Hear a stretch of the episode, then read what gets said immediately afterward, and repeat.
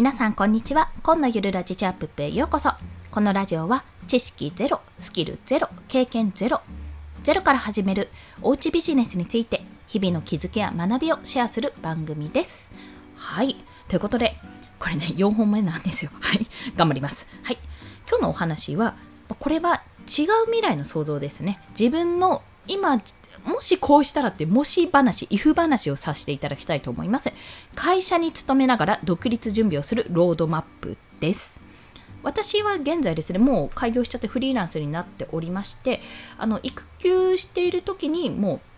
あの独立してしまったっいうような状況なんです。これが仮に会社に勤めていたらっていうところを想定して、まあ、今現在会社に勤めている方がいらっしゃると思いますし、まあ、これからね独立したいなとか副業してみたいフリーランスになりたいなって思ってる方に、まあ、ちょっとより具体的に話せるかなと思って今日はこの、まあ、想像なんですけども if 話をさせていただきたいと思います。ということでですね早速今日は長いです。放送のポイント4つございます。まあ、4つのポイントでお話ししますと、1つ目は状況把握です。2つ目は事前準備。そして3つ目は時間を作り出す。最後は実績コンテンツネットワーク作り。長い最後が。はい。まあ、それらについて1つずつ解説をしていきます。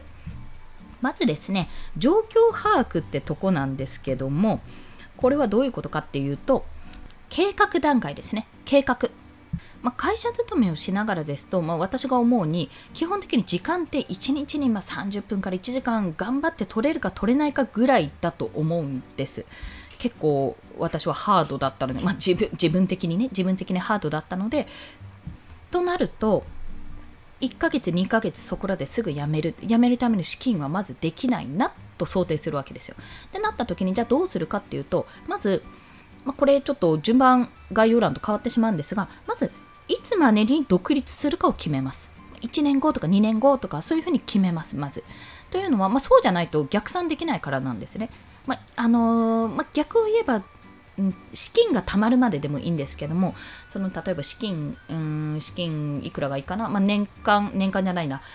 ここのぐらい100万貯まったら独立するとかでも全然いいです。200万貯まったら独立するとかでもいいんですけど、ちょっと資金ベースでやってしまうとあのだらだらと続いちゃう可能性があるのでもし具体的にやるなら1年後までに月100万あ月じゃない100万を貯めて辞めるようにするっていう計画を立てた方がいいです。具体的な数字ですね。そこを出すとあのじゃあ1日どれぐらい稼がなきゃいけないとかそういったベースで考えることができます。そして、えっと、私の場合ですね、私の会社は副業禁止なので、申請すればできなくないんですけども、支障をきたさない程度って言われてるんですよ。で、あの、支障をきたすも何も基本的に普段の生活が疲れすぎてすでに会社に支障をきたしてるので 何ともそこは言えないなということを感じちゃうんですが、まあでも、稼ぐのは、じゃあそしたら副業ベースで、副業ベースというか、あのあここまでしかできないなって考えるようであれば年収年間20万まで雑所得の範囲内でやるかなと考えます。もしくはあのこれ会社ごとによるんですけどもこちらのね私の会社の場合は会社につながる利益がつながる副業であれば良いみたいな部分があるんですよ。まあなんか言ったもん勝ちなところなんですよね。だから例えば動画編集とかライティングとかデザインとか、まあ、SNS の運用とか例えばブログ作りとかそういったものはじゃあどうやったら会社の利益になるかってことを考えてこのスキルを学ぶためにあのちょっと副業させてくださいとそしてあの宣伝自分で力をつけて宣伝する力をつける SNS の運用スキルを身につけるそれで身についた暁には会社のそういった SNS 運用にも役立ちできますみたいな例えばね、例えばですよ。まあ、そしたらなんかそっち関係の仕事振られそうな感じはするんですけども、まあ、そんなような形で交渉するかなと考えております。また計画段階では1日に使える時間を算出しますね。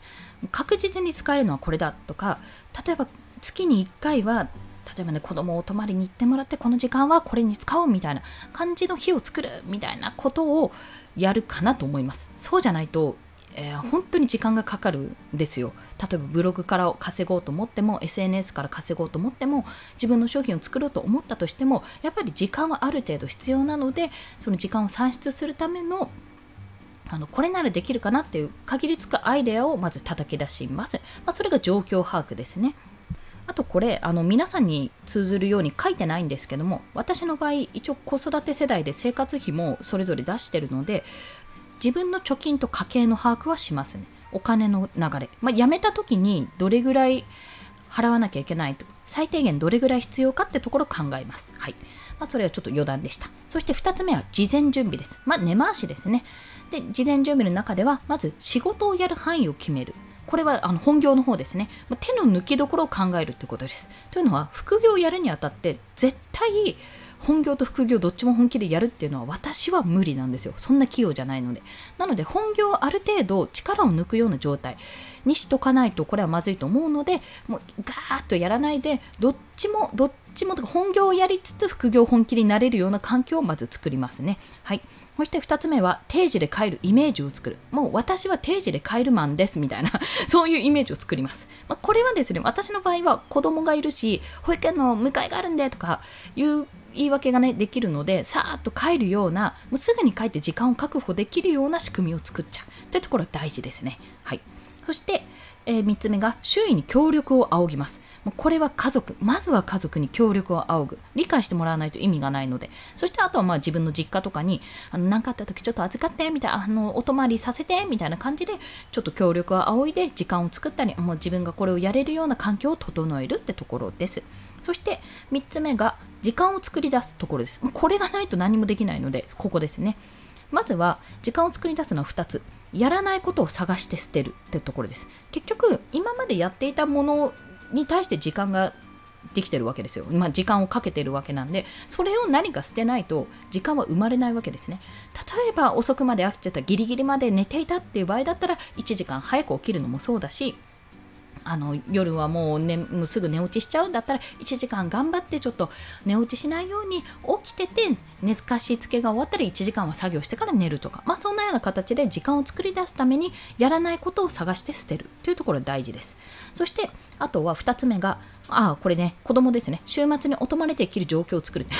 これはでも実家が近い人限定になってしまうのであんまりおすすめはしないんですけども、まあ、私の場合は自分の実家は近いですので、まあ、そういったちょっとなんか月1でいいからお願いよみたいなところを作っておくっていう、まあ、あのそんな感じです。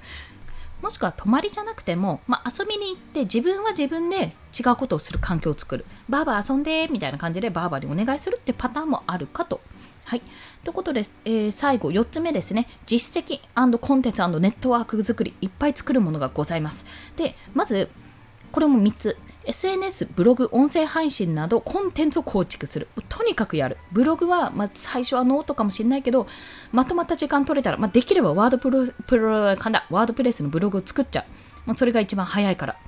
で、もう隙間時間でも SNS とか Twitter とか Instagram とかを例えば1日1回朝に投稿する、ストーリーズ投稿するみたいな形でもうとにかく運用していきますね。でまとまった時間が取れる週に1回にブログを書く一記事書くとか音声配信は1日1回どこかのタイミングで撮るとかね。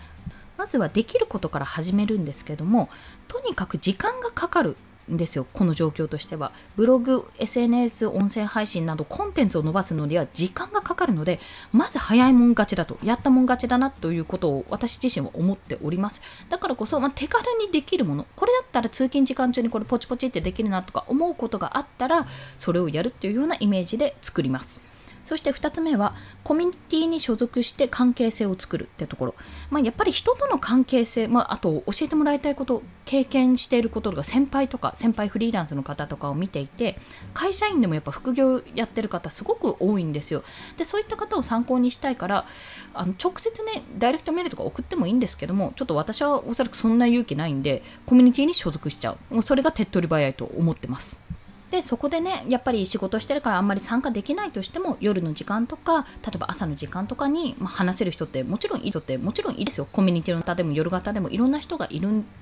と思う。その朝朝活コミュニティとか入っちゃったらあれですけどそこで得られる情報を得て、まあ、自分で実践してみてそういうところに何がいいかって、まあ、特に振り子とかのお話をするとやったことに対してこうでこうでこういうことやったんだけどうまく伸びない何ですかって聞けるんですよねいろんな人に。そういう状況を作ることが大事だと考えてます、まあ、要は独学でいろいろやるのはもちろんいいんですけどもやっぱりそれだと限界が来るので自分は今こういう状況にありますと。でいろいろ調べてこういうことまでやってみましたがそれでもできませんと。なんかどうしたらいいですかねっていうところを聞けるメンターがいる、まあ、聞ける状況を作る環境を作るってことがやっぱり重要だと感じております。あとはね関係性を作ることで自分がスキルが伸びたり SNS のアカウントが伸びたりブログの PP 数が伸びたりした時にやっぱりどんどん認知されやすくなってくるんですよ。っていった時に最終的に、まあ、関係性、まあ、直接コミュニティでやり取りしたことがあるっていう人がいると仕事を頼みやすいし頼まれやすくなる。そういった意味でもやっぱり SNS もそうですけどコミュニティ何かしらのコミュニティに所属してその人たちとの関係性を作るのも重要です。そして最後は実績を積むところ。でこれはもうクラウドワークスとかランサーズとかを使って、まあ、ある程度スキルができてきたなとかって思ったらコンペに挑戦とか、えーと、プロジェクトに挑戦するとか、まあ、そういったことにどんどんどんどん挑戦していきます。でこの実績も積むことによって結局クラウドワークスとかランサーズってこの人何件案件をやったこと受注したことあるよとかって出ますしあとその実績を引っ提げて私はこんなことしたことありますっていうあのなんていうの権威性じゃないんですけどこうできるわけですよ。あの実績紹介ができるわけです。ポートフォリオとかね、作って。で、なんか仕事を頼まれた時、もしくは仕事を自分で営業をね、する時に自分の実績はこうですってことを言うことができるので、この実績を積んでいくってことを、もうコツコツコツコツひたすらその期間中にやっていくっていうような状況ですね。ただ、言ってしまうと私は基本的にせっかちなのでもうこの育休中に時間のあるうちにやったれたいってことでガーってそこはあのギュッとね凝縮してやってしまった部分が正直言ってあります。だから、まあ、性格上そうなんですけどもしかするとあのあ無理だなって思ってすぐやめて時間ある程度ねもうお金があるからいいやって思って生命保険これで解約して元であの何何十万かあるからなんとかやれるわって思ってやっちゃうかもしれないです。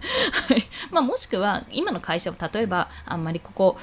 あのなていうのかな定時に帰れないしなとかちょっと環境的に厳しいなって思ったらやめてしまってあのアルバイトとか非常勤とかあの何派遣とかを始めて環境をねある程度安定した収入が得られるような環境を整えてじゃあ残った自分の時間でこれをやろうっていうような形にするのもありかと思います。まあ、そういった選択肢も考えながら私はやっていくかなと考えた今回はロードマップでございました。そして今日の合わせて聞きたいはえコミュニティでの関係構築が必要な理由、まあ、結構ここは厚めに私は語ってしまうんですけどもそのブログ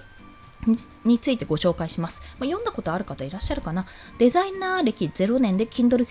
表紙デザインを受注した方法ってところですね。私これ最終的にコンペとかもしたんですけども、あのその時入っていたオンラインサロンで営業をかけてるんですよね。まあ、そこ経由で2件あの案件いただいたんですけども、デザイナー名乗ってすぐの時だったので、結構やっぱ稀だったんですよね。それはやっぱりコミュニティの力であり、まあ、人と人とのやり取りができたからと私は感じています。だからこそ関係構築が必要であるってことをちょっと書いてありますので、もしよろしければご覧ください。